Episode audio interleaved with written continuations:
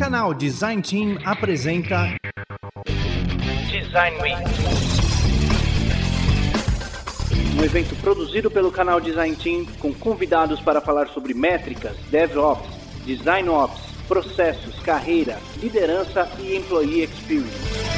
Acesse designteam.com.br/week.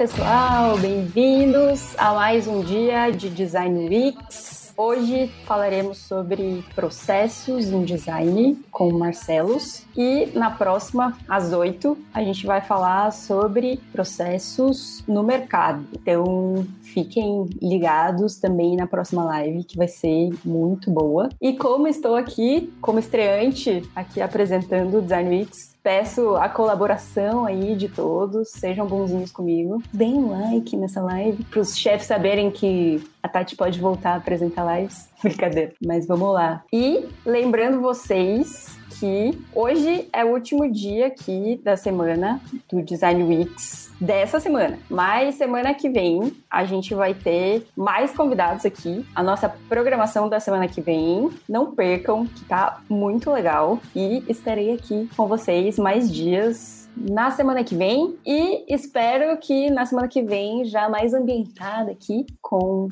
esse ambiente de live. Mas é isso aí antes da gente chamar o, o, nosso convidado, Marcelos, que está aqui já nos nossos camarins do Design Team, vamos falar sobre o nosso querido patrocinador, EBAC. Querido EBAC. O X é toda a experiência do usuário com o produto, em todos os touchpoints. Então, desde que ele descobre o produto, ele consegue é, ter os primeiros contatos com aquele produto, até quando ele realmente ele usa. É por isso que esse profissional está sendo tão exigido o curso online ele traz uma comodidade. Você não precisa vir até o local para fazer. Então você pode fazer em qualquer lugar. Você pode fazer no horário que você escolher. O curso ele traz essas comodidades que se encaixam no dia a dia corrido de uma pessoa, né? Acho que é um curso que ele traz uma qualidade né, de, de som, de gravação, ele traz uma qualidade específica. O curso te ajuda a construir um portfólio estruturado, a construir um pitch estruturado, a construir esse pensamento de design.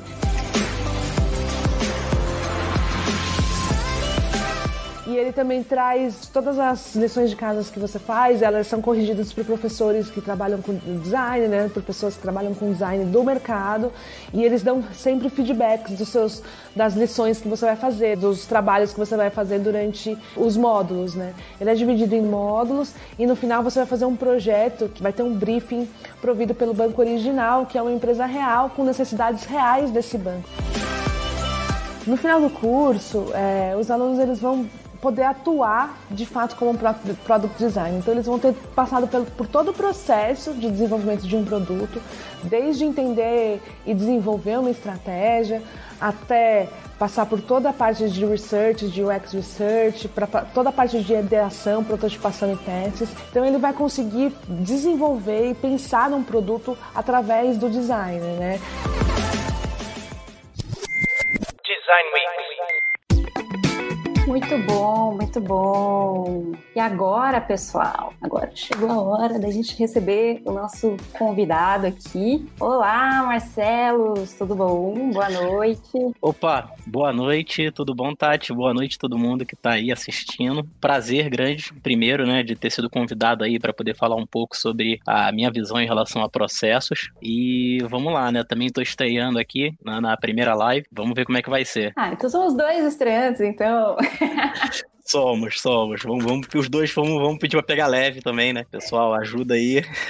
ah, é isso aí, ó. Lembrando, gente, mandem perguntas no chat que depois o Marcelo vai responder aqui pra gente. Então, preparem as suas perguntas. Já pode ir mandando aí durante a fala dele aqui, que ao final a gente vai responder todas as perguntinhas. E acho que é isso, Marcelo. Agora a palavra é contigo. Pode se apresentar aí pro pessoal e manda ver. Boa. Vamos lá então. Hoje eu vim aqui, né, trazer um pouquinho do meu pensamento em relação a processos de design. É uma visão em relação à desconstrução das ferramentas que a gente usa hoje, que a gente usa no nosso dia a dia para poder solucionar aí uma série de desafios diferentes que vão aparecendo nos nossos projetos. E antes de entrar direto nesse tópico, acho que vale falar um pouquinho sobre mim aqui. É, eu tive uma progressão de carreira bem privilegiada, vamos dizer assim. Eu comecei a trabalhar na parte de UI e quanto mais eu me aprofundava, mais eu ia me aproximando de UX para entender como construir as interações, como entender as necessidades do usuário de forma melhor. E em determinado momento eu tive um super privilégio de trabalhar numa consultoria onde a gente conseguia, onde foi possível trabalhar numa gama super diferente de projetos com pessoas incríveis e isso expandiu a minha visão em relação à abordagem de produtos, considerando que era uma consultoria de service design, então a gente olhava os sistemas de uma forma muito mais holística. Hoje, depois de ter passado por essa experiência, eu consigo ter muita clareza de que eu cresci desenhando o como, evoluí para poder entender os uquês das nossas soluções e nessa consultoria eu consegui me aprofundar muito no entendimento dos porquês das soluções que nós criamos. É, nessa consultoria, eu consegui trabalhar numa variedade incrível de projetos que iam desde agronegócio, saúde, a serviços financeiros na sua forma mais padrão que a gente conhece. E além de projetos diferentes, eu consegui também trabalhar é, alocado em culturas diferentes, de projetos que iam desde a abertura de, de conta no México a redefinir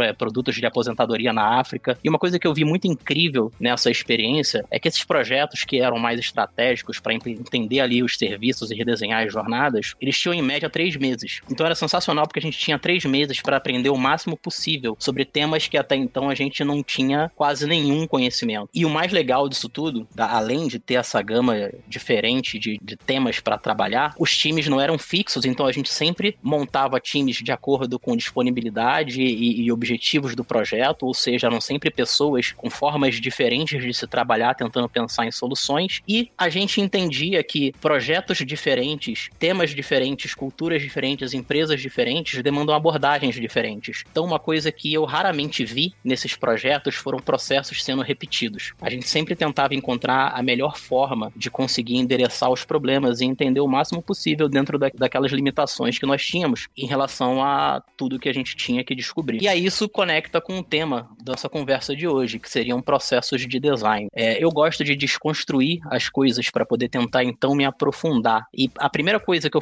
que eu faço quando eu olho processos de design é entender o que, que, que é isso. Design ele é a concepção de um produto, no que se refere à sua forma e funcionalidade. Processos ele é basicamente uma série de tarefas e passos para atingir um objetivo. Ele é a tangibilização de um método para que ele possa ser repetido. Quando eu olho processos dessa forma, eu imagino eles como um guia. Eles são ferramentas que nos guiam para atingir objetivos específicos. E quando a gente coloca dessa forma, ele é de fato super interessante. A gente consegue entender os processos como formas de atingir resultados de forma mais rápida. Os processos, em teoria, eles potencializam a capacidade de uma pessoa ou de um time de entregar valor, porque a gente consegue estabelecer é, formas que podem ser replicadas de uma maneira fácil. Mas quando a gente faz uma analogia de processos, como por exemplo um GPS com o Waze da vida, quantas vezes, seja no Uber, táxi ou nós mesmos, seguimos o GPS por um caminho que não era necessariamente o melhor. Quando a gente sabe, a gente chega onde quer, mas a gente percebe que deu duas voltas a mais no quarteirão e não precisava. E aí tem um ponto que me preocuparia ainda mais. E se a gente não tem sinal? E se a bateria acaba? E se não temos um celular? Isso gera uma preocupação do quanto que aquilo que deveria nos potencializar, que facilita a nossa vida, algumas vezes nos limita. O quanto nos habituamos tanto a entender os processos que o mercado joga na nossa mão, processos bons que trazem trazem resultados, mas que, por ter essas fórmulas, essas respostas rápidas, nós deixamos de questionar o, o processo por trás dos processos. Então, a conversa de hoje aqui, a proposta não é dar um passo para frente e trazer um novo processo ou uma fórmula, um jeito que a gente encontrou de resolver os desafios nessa série de projetos diferentes que foram abordados na minha trajetória. E nem de se aprofundar nos processos que a gente já conhece. A proposta aqui é a gente dar um passo atrás, é falar um pouco sobre a base de construção desses processos, entender como que a gente desconstrói para construir. É entender um pouco sobre aquilo que está por trás. É falar sobre intencionalidade. Quando a gente fala de intencionalidade, a gente está, nesse caso, se referindo à racionalização das nossas tomadas de decisão. Aquilo que nós criamos de forma intencional para poder formular os métodos que nós seguimos. É entender sobre o propósito, sobre o quão consciente nós somos sobre aquilo que nós estamos fazendo. Isso me lembra, sempre quando eu penso nisso, eu, eu volto para um tópico muito de infância que eu ouvi muitas vezes.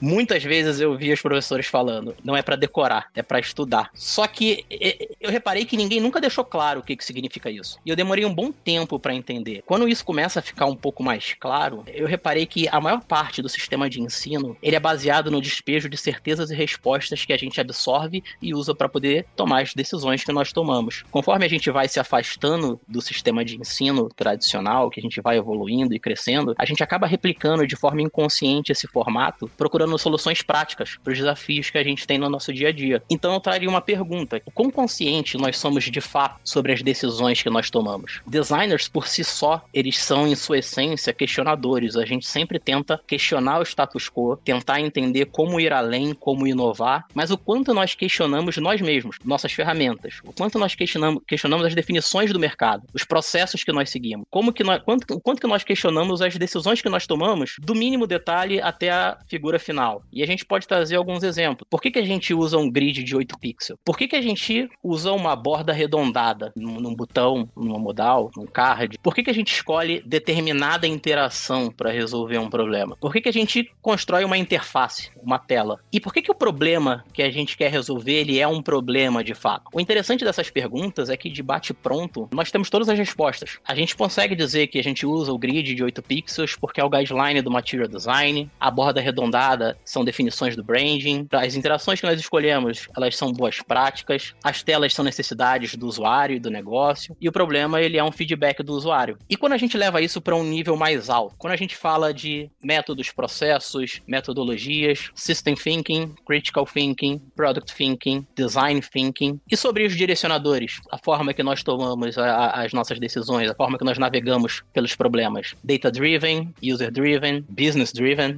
driven. Todo ano surge um nome novo que faz com que a gente corra atrás para tentar entender e saber como aplicar aquilo no dia a dia. O quanto, de fato, a gente tomou a decisão de trazer aquelas soluções? O quanto, de fato, a gente quis usar, a gente optou pelo, pelo grid de 8 pixels, a gente optou pela borda arredondada, quanto de fato a gente escolheu ter uma abordagem system thinking e ser data-driven. Quando eu olho para as respostas que nós temos de bate-pronto, a, a primeira coisa que vem na minha cabeça é que, na verdade, o que a gente está fazendo é essa palavra, esse termo feio. É um argumento magixti-dixti. E isso nada mais é do que uma falácia de apelo à autoridade. O que nós fazemos quando nós respondemos aquelas perguntas com daquele jeito, quando nós trazemos essas respostas para soluções, para as decisões que nós tomamos, é nada mais do que sustentar nossas nossas decisões baseadas em definições de terceiros. E isso me deixa preocupado como designer, porque a gente cria produtos que vão ser usados por milhões de pessoas. E o quanto a gente deveria terceirizar a responsabilidade de nossas escolhas usando a definição feita por outras pessoas, por outras empresas, por outros contextos. Usar é, é, é essas definições, usar processos que já foram estudados, testados e trouxeram resultados por si só, não é um problema, porque eles realmente indicam um bom caminho. Eles trazem ali uma direção que ajuda a gente a resolver um problema. Isso não é ruim. Os processos eles são bons, mas eles são bons como um ponto de partida. Os processos eles são respostas rápidas. Os processos que vão trazidos para a gente, né? Eles são uma opção safe da gente conseguir lidar com os nossos desafios. Só que quando a gente usa essas respostas rápidas, essas opções seguras, a gente se limita dentro de, um, de, um, de uma bolha, que seria essa safe zone. Dentro da safe zone, a gente encontra respostas para uma série de coisas. O problema da safe zone não é ela por si só, é nós perdemos o hábito de tentar tentar entender o que está por trás daquilo que o mercado nos traz, daquilo que os outros, os outros, as outras empresas, os outros times constroem. É a gente aceitar aquelas receitas como uma resposta absoluta para os nossos problemas. Isso faz com que a gente tenha problemas, às vezes, como no GPS. A gente, às vezes, deu duas voltas no quarteirão quando não precisava, porque nós seguimos os processos que foram trazidos. Quando a gente opta por ficar nesse espaço, a gente corre um, um risco, porque o safe, ele não é só seguro, ele não traz só a sensação sensação de vamos atingir resultados de uma forma segura. Safe também pode ser descrito como simply always following everyone, simplesmente seguindo todo mundo. Isso é safe. E quando a gente, como designer, se aceita essa posição, quando a gente aceita as respostas trazidas de fora como certezas e segue processos simplesmente por terem sido validados e feitos em outros lugares e não nos aprofundamos para entender, a gente corre o risco de stay average forever, que seria ser mediano para sempre. Isso também é safe. O problema da safe zone, e aí trazendo uma imagem muito clichê no nosso meio, é que a mágica não acontece aqui dentro. A safe zone é um lugar onde nós seguimos, é um lugar onde nós pegamos respostas prontas que foram criadas por pessoas que exploraram além daquilo que a gente enxerga. São pessoas que questionaram os processos, que entenderam os processos e conseguiram conectar os pontos de forma a criar novos meios de se resolver problemas. Isso me traz uma frase muito também clichê do Steve Jobs, que ele diz que a gente não consegue conectar os pontos olhando para frente, a gente só consegue conectar olhando para trás. Quando a gente questiona essas respostas, esses processos que a gente conhece do mercado, isso faz com que a gente consiga entender os passos que foram dados, faz com que a gente entenda a essência desse processo, as intenções por trás das decisões. Quando a gente entende como que se constrói um processo, a gente consegue construir o nosso próprio caminho. A gente quebra a dependência de esperar alguém dar o próximo passo e trazer o novo design thinking para poder construir algo que não existe. A gente deixa de seguir, a gente passa a liderar, a gente passa a explorar novas formas, a gente inova além do produto, a gente inova na forma que nós abordamos os problemas. E aí tem um exemplo muito prático, muito, muito simples em relação a isso, que é um desafio. Como nós podemos cravar um prego na madeira em cinco minutos? De bate pronto, a gente tem uma resposta. A gente usa o martelo e bate até cravar o prego. A gente consegue fazer uma analogia disso com o nosso dia a dia, entendendo que cravar um prego na madeira é a nossa demanda, é o desafio do nosso projeto. Cinco minutos é o nosso prazo de entrega. O martelo é a ferramenta, é o processo que a gente vai escolher para solucionar esse problema. E se não tivéssemos um martelo? E se cinco minutos não fosse tempo suficiente para sair, comprar um martelo e executar essa tarefa? Geralmente, quando se fala de processo no ambiente de produto, no, no squad, a resposta geral que se tem é, de, de design designers com esse tipo de situação é que o que a gente precisa aqui é tempo para executar as tarefas necessárias do, é, do processo. Mas e se nós parássemos para entender o processo? Se nós desconstruíssemos ele? Se nós pegássemos o nosso processo e entendêssemos como ele é, o que ele faz e por que ele é desse jeito? Essas três perguntas, elas são a base de construção de todos os processos que a gente conhece hoje. E essas três perguntas fazem com que a gente não só entenda os processos, como a gente consegue se aprofundar em problemas problemas, a gente consegue ir além dos problemas de design, a gente consegue atacar qualquer coisa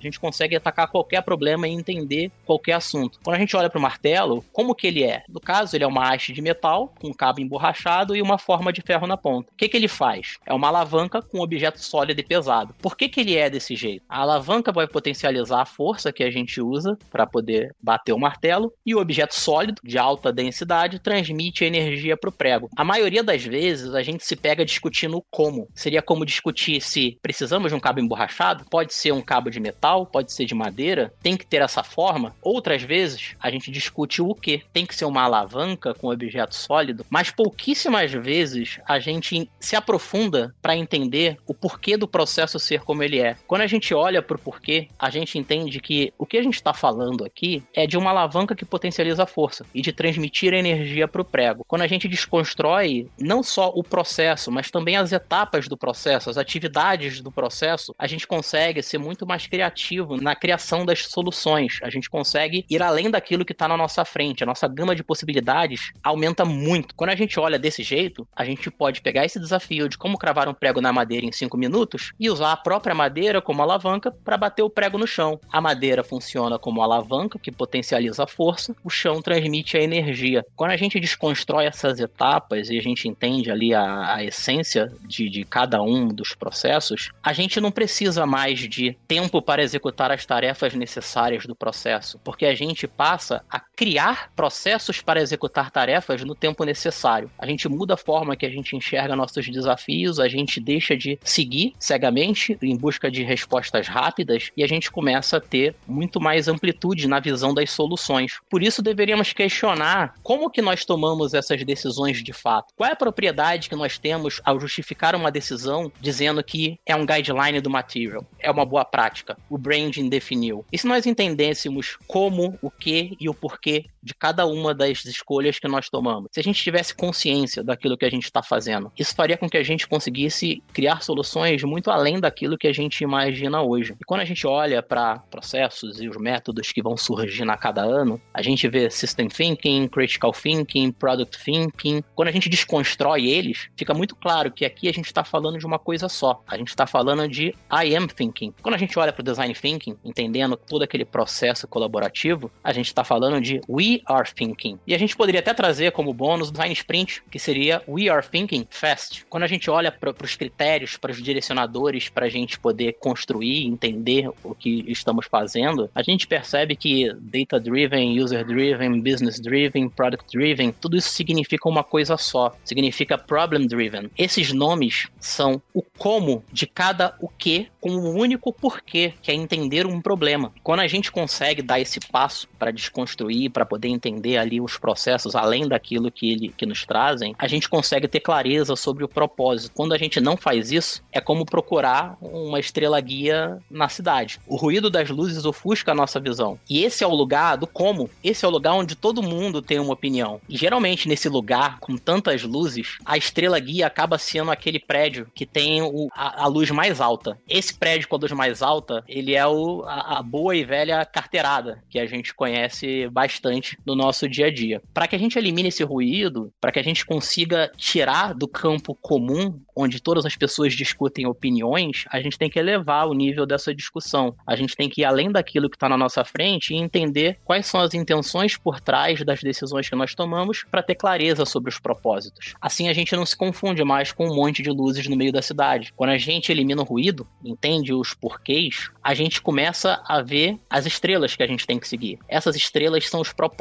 Quando a gente entende as intenções, esses propósitos ficam claros. E quando os propósitos estão claros, quando a gente questiona e entende a essência por trás de tudo aquilo que a gente faz, que a gente segue, a gente não vai ver só uma estrela, a gente vai ver várias. E quando a gente começa a entrar nesse campo, quando a gente sai dessa safe zone e vai para um ambiente inexplorado, vamos dizer assim, a gente consegue conectar as essências, a gente consegue conectar os propósitos. Esse é o momento onde a gente consegue criar processos, onde a gente consegue entender os propósitos daquilo que temos que fazer e construir ferramentas que vão atender a contextos específicos, independente das limitações que nós temos do momento. Quando a gente entra nesse campo, quando a gente consegue conectar esses propósitos, é quase como descobrir um novo poder, porque esse é o lugar que a mágica de fato acontece. Essa é a forma que a mágica acontece. E quando a gente consegue entender, quando a gente consegue racionalizar as decisões que nós tomamos e ter clareza sobre as intenções, fica claro que design ele vai muito além daquilo que a gente entrega. A interface, ela é simplesmente a racionalização das nossas intenções. É um aglomerado de pensamentos estruturados direcionados para resolver um problema. O design, ele se torna uma forma concreta de conectar dois conceitos abstratos, que seriam propósitos e visões. Talvez muita gente esperasse que eu trouxesse aqui um novo processo, uma nova forma, algo inovador, ou um como se resolve um problema, mas eu sempre acreditei que nós não evoluímos através das respostas que nós temos. Nós evoluímos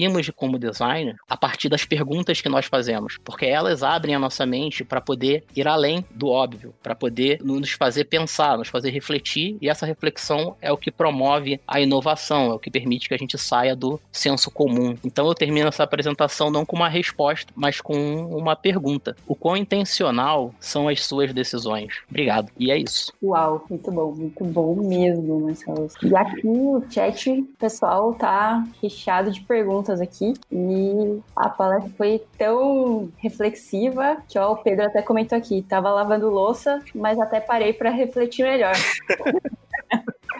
Muito bom mesmo. Eu achei sensacional o ponto que você trouxe do processo e do tempo, né? Que você chocou aí a anatomia do processo com o tempo, conhecer essa anatomia, né? Porque a gente vê. A gente vê, não, né? Eu, eu também já, já fiz isso, de reclamar, assim, né, do tempo. Ai, mas não vai dar tempo de fazer tudo. Não vai ficar bom porque não vai dar tempo, não sei o quê. E o pulo do gato é exatamente esse, né? A gente conhecer bem o processo para poder manipular ele é, da forma com que a gente precisa, né, naquele momento. É, exatamente, exatamente Exatamente. O tempo ele se torna um obstáculo limitante quando a gente se prende à fórmula que nós devemos seguir para atingir determinado objetivo, porque de fato é, tem processos que são mais curtos, processos que são mais longos, e o tempo é uma variável que a gente não tem controle. Se uhum. nós aprendemos processos que dependem de constantes, eles vão ser aplicados poucas vezes, porque tem muitas variáveis que não estão no nosso controle, né? Então a gente tem que conseguir entender como adaptar para gerar o melhor resultado possível. E até é um ponto também que hoje no Bom Dia UX, quem assistiu lá, o Rodrigo e o Buriti até tocaram assim nesse assunto do conhecer profundamente, né? Também o processo. Eles já deram um spoilerzinho aí do que do que você ia tratar com a gente aqui hoje e foi sensacional. O pessoal aqui tá mandando várias perguntas.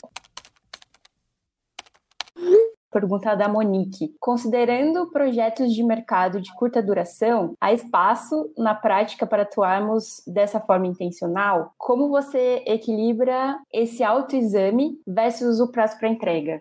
Daquilo que você falou, porque ela mandou mais no início aqui da palestra, mas se você quiser complementar. Sim, sim, sim. É basicamente entendendo qual é o, o propósito, é, é questionando a mim mesmo. Por que, que eu estou fazendo alguma coisa do jeito que eu estou fazendo? E tentar desconstruir para entender qual é a minha intenção por trás daquela decisão que eu tomei. Porque as decisões de, de bate-pronto, assim, ninguém tem todas as respostas. A gente tem uma série de experiências que podem facilitar ali ou agilizar uma tomada de decisão. Mas, se a gente não tem tempo para ter para usar as respostas que nós temos nessa experiência e a gente nunca se questionou por que, que nós chegamos a essas respostas, a gente vai ter dificuldade. Então é um exercício constante, é um exercício diário para a gente sempre tentar entender os passos que a gente dá. Conforme você vai é, aplicando isso no seu dia a dia, mais natural vai ficando e mais fluido essa, esse, esse modelo vai se tornando. A ponto de, em vez da gente passar um, dois dias pensando na melhor metodologia para entender mais sobre o usuário, a gente desconstrói e fala: peraí, a gente quer escolher uma metodologia A, B ou C, ou a gente quer entender sobre o usuário? Putz, que a gente quer entender sobre o usuário. Quais são as fontes de informação sobre o usuário que a gente tem hoje? Aí a gente uhum. consegue consultar pesquisas já feitas, consegue consultar pesquisas de mercado, a gente consegue tentar desconstruir construir soluções de terceiros, entendendo o que, que elas fazem, por que, que elas fazem, a gente consegue ter mais visibilidade de soluções. O Giovan, uma pergunta aqui também. Na sua opinião, a utilização dos mesmos processos deixa o design mais propício a cair no lugar comum e engessado? Eu acho que quando você executa o mesmo processo repetidas vezes, você se torna muito bom naquele processo. Seria o equivalente a uma pessoa que, em uma martelada, ele consegue cravar o prego sem entortar. Só que em algum momento essa pessoa não vai ter um martelo. E aí, como que vai ser? Uhum. Então eu acho que é, a gente tem que constantemente entender o que, que a gente está fazendo e não se prender a um processo que é basicamente uma receita, para poder entender como lidar com as adversidades, porque nem sempre as condições vão ser ideal para aquele modelo. Então eu acho que a gente não deveria sempre repetir os processos, a gente deveria tentar inovar, tentar mudar, tentar otimizar ele da melhor forma possível. É, porque senão a gente acaba achando que é o processo que vai trazer as respostas, né? É, Exato. Se apega ao processo em si e acha que qualquer outro processo que não aquele que você já está acostumado ele não vai servir, né? Exato. É, é um exercício para nossa mente mesmo, sabe? Tem um diretor que trabalhou comigo na Fjord, eu até conversei com ele antes. A Fjord era consultoria de service design que eu trabalhei, que eu falei no início, que ele disse que processos de design, se você for no Google, tem aos montes. Processos mais do que eu conheço e até mais atualizados. A ideia não é entender sobre processos, é entender como pensar para poder uhum. sempre conseguir é, cumprir os desafios. E aí, aqui sobre desafios, a Marcela está perguntando quais as maiores dificuldades você enfrenta ou enfrentou ao implantar um processo e como você supera ou superou essas dificuldades. Boa. Todas as posições que eu trabalhei até hoje, é, sempre se teve esses questionamentos sobre processos. A minha abordagem geralmente é voltada para resultados. Eu não imponho, eu não digo como tem que ser, eu faço. Eu não gosto de trabalhar no âmbito da teoria para, com algo que pode ser que funcione ou que eu acho que é o melhor caminho ou não é. Eu gosto de trazer os resultados e mostrar os prós e os contras, e aí a gente construir ou desconstruir para poder entender qual é a melhor forma de se abordar. Fernando ele pergunta aqui: é, eu poderia afirmar que a sua palestra é sobre processo de resolução de problemas e não sobre um processo de trabalho? Ele matou 100% dessa apresentação. É, eu não acredito que existem processos de design. É, de design, quando a gente coloca de design depois de processos, o que a gente está fazendo ali é limitar o escopo do nosso pensamento. Eu acredito que existem processos. É, só, só existe um processo, que é o de resolução de problemas, que pode ser feito de várias formas diferentes diferentes. Se a gente colocar o D-Design, a gente vai se limitar ali a resolver problemas relacionados à experiência, o que não é errado, é a nossa função. Mas, quantas soluções nós já construímos que não dependeu do desenho de uma tela? Quantas vezes nós identificamos problemas que, mudando uma linha de código ou uma informação que é ou não enviada, poderia melhorar a experiência do usuário? É, eu, eu vi isso poucas vezes nas, nas empresas que passei, justamente por a gente colocar o D-Design na frente dos processos, porque uhum. parece que a nossa atuação está ali, naquilo que é tangível, naquilo que reflete, obviamente, na experiência do usuário. Mas ela vai além. O número de chamadas, requisições que a gente faz em um serviço pode impactar, por exemplo, no tempo de resposta, que cria um delay para o usuário e ele perde a paciência de usar um serviço. Como que a gente resolve isso? Não é na tela. A gente tem que entender como reconstruir essa jornada dos dados para poder montar uma boa experiência e que vai ser refletida no, no uso do cliente. E aí, pegando esse ponto que você falou, a gente pode falar então que processos e design são coisas que eles não existem separados? Eles existem separados. Eu diria que processo é uma tangibilização do nosso pensamento. É uma linha de raciocínio lógica, estruturada, que nos permite entender um problema e chegar até uma solução e fazer isso de trás para frente. Processo faz com que a gente tenha propriedade para poder discutir sobre temas e justificar nossas decisões. O de design é o escopo. Nós racionalizamos o problema até a solução e tangibilizamos isso no design, uhum. na experiência do usuário. No caso, colocando na tela para poder ter ali uma referência mais palpável, é, mas que pode ir além. Eles existem juntos, sim, só que isso para mim é um limitante. A gente deveria pensar em processos de solução de problemas.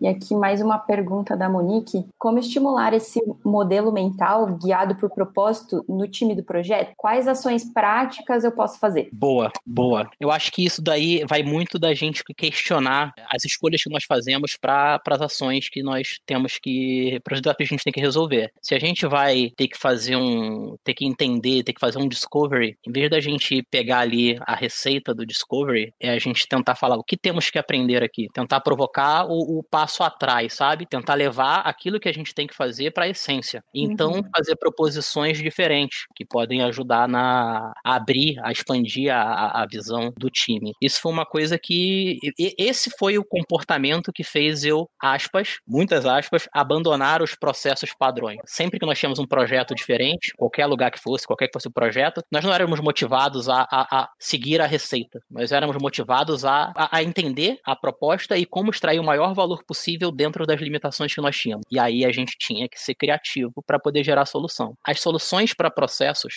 elas funcionam como as soluções para produto. A gente entende as dores, a gente entende a jornada, os objetivos e, desenha. Para os processos uhum. é a mesma coisa. E aí, acho que uma pergunta que dá um gancho bem legal aqui com a da Monique é a do Pedro. Ele pergunta como você acha possível trabalhar esse questionamento nos diferentes níveis de hierarquia dentro de um time de design e empresa. Beleza. É, num time de design, ele é menos complicado, porque todo mundo ali está tentando melhorar a experiência do usuário. Então, a, assim, a abordagem começa trazendo essa, essa provocação a nível de experiência, né? a nível de tangibilização ali da, da interface, de métodos de coleta de informação, de análise. Então, quando a gente cria dinâmicas, quando a gente faz atividades em conjunto, seja de cocriação, seja de critiques, é, é seja de levantamento de hipóteses, a gente consegue mostrar na prática, que aí pelo menos essa é a minha abordagem, do mostrar, do fazer os diferentes resultados e depois a gente consegue mensurar com os formatos padrões. Quando a gente fala de hierarquia, quando a gente fala da empresa, ele é um, é um pouco mais difícil, de fato. Só que a partir do momento que você começa a discutir não aquela tela, não aquela experiência, só a experiência, a percepção de valor que você entrega, ela aumenta por si só, porque você começa a se tornar uma referência não só para o squad, mas às vezes para a tribo, às vezes, para a área de alguém que consegue ter uma visão além do craft, além daquilo que você tem que fazer. Você consegue mostrar que, traqueando a demanda até a essência, talvez a gente consiga encontrar soluções que estão feitas, solução de back-end, soluções de tecnologia, de integração entre áreas. É, isso faz com que a gente não só mostre para a empresa que podemos pensar de forma diferente, como aumenta a nossa percepção de valor como design, consequentemente, a percepção de valor da disciplina, e faz com que a gente consiga se movimentar de forma mais menos difícil do tático por estratégico, que é o que hoje a gente sempre tenta trazer.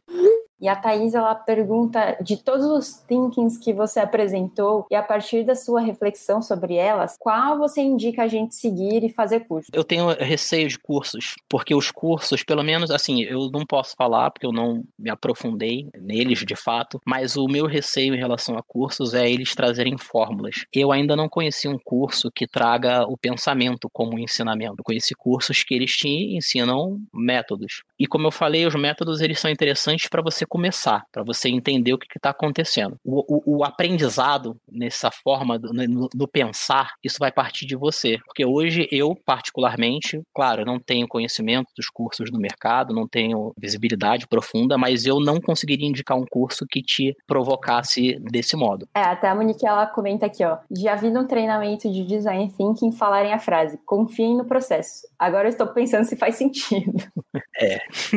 é design Thinking é uma trademark, né? É um produto que ele é vendido, entre aspas. Então é muito interessante para o criador divulgar esse formato. Eu, eu diria assim, para início, para quem está começando, confie. A partir do momento que você deu o primeiro passo, desconfie. Então é, é aquele ciclo de aprendizado constante. Você aprende, desaprende e reaprende. É aí que a gente uhum. evolui. Senão a gente nunca vai criar o próximo design thinking. A gente sempre vai ficar preso nele. E aí, ainda sobre esse assunto dos cursos, da pergunta da Thaís, ela ainda acrescentou aqui. E eu achando que não para se apaixonar mais. Muito obrigada. Mas como você coloca isso no currículo? Porque eles vão pedir cursos.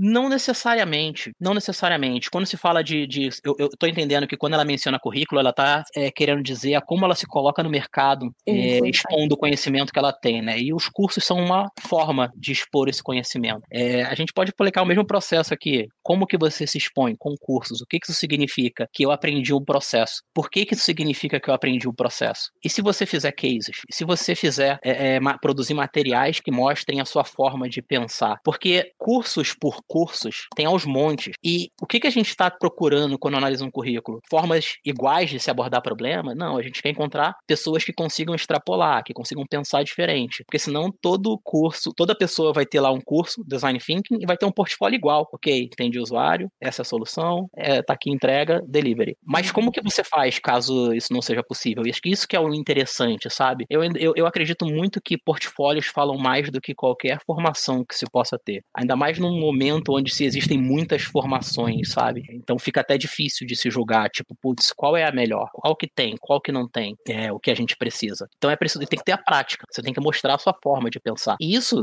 não só num, num portfólio, sabe? Na própria forma que você se apresenta, que você diz o que você faz, já consegue demonstrar o quanto você tem consciência daquilo, quanto você tem as certezas dos passos que você deu. Acho que isso é muito mais importante do que o curso no portfólio. Uhum. Ah, tá. Acho que é uma coisa que o Buriti já tocou aqui várias vezes é, sobre os portfólios e o resultado, né? Ele uhum. até comenta que o Irata falou sobre isso também, que o seu portfólio ele vai mostrar os resultados da, do seu processo, né? Daquilo que você fez, da tua maneira de pensar. E só o curso por si só, ele não garante que você vá saber aplicar mesmo o processo. Se você for apegado ao processo, isso também não garante que você vai conseguir aplicar, né? Então, o portfólio ali os seus cases, os seus resultados, eles vão falar muito mais a respeito disso do que o curso em si, né? Sim. E assim, endereçando mais essa, essa, esse questionamento, que é sobre como se colocar no mercado, porque essa pessoa, em tese, ela não teria uma experiência em produto. Você pode é, é, é entender necessidades latentes em produtos que já existem e propor soluções. Você pode desconstruir soluções e propor redesigns. Você pode exercitar essa forma de se pensar. Teve um exercício que eu fiz uma vez num processo processo que ele foi muito legal e foi assim de mudar a minha forma de se pensar, que era para redesenhar um caixa automático. E a única informação que eu tinha para esse desafio era essa: como que eu faço o redesign de um caixa automático? Sendo essa a única informação que eu tenho. Desde então eu, eu passo a me, me provocar, sabe? Tipo, como eu redesenharia algo? Mas eu não sei nada uhum. sobre esse algo. Como que eu desconstruo isso para conseguir ter informação? Isso é um exercício super legal.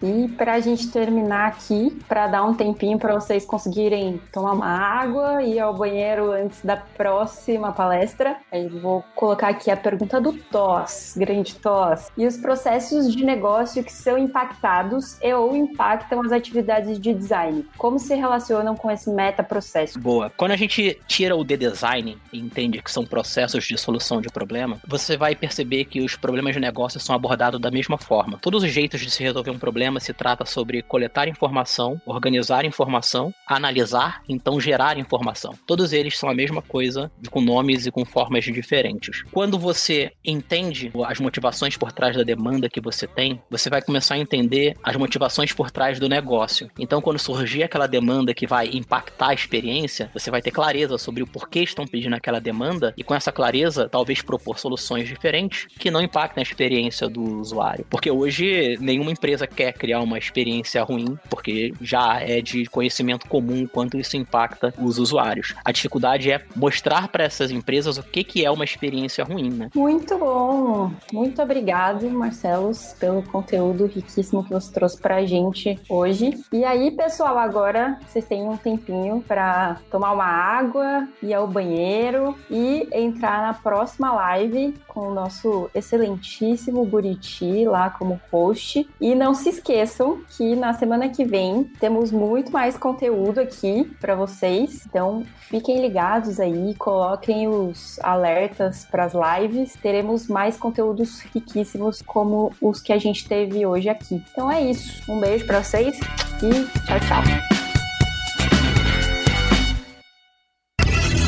Este podcast foi editado por Orelha, o Estagiário. Edições de podcasts e criação.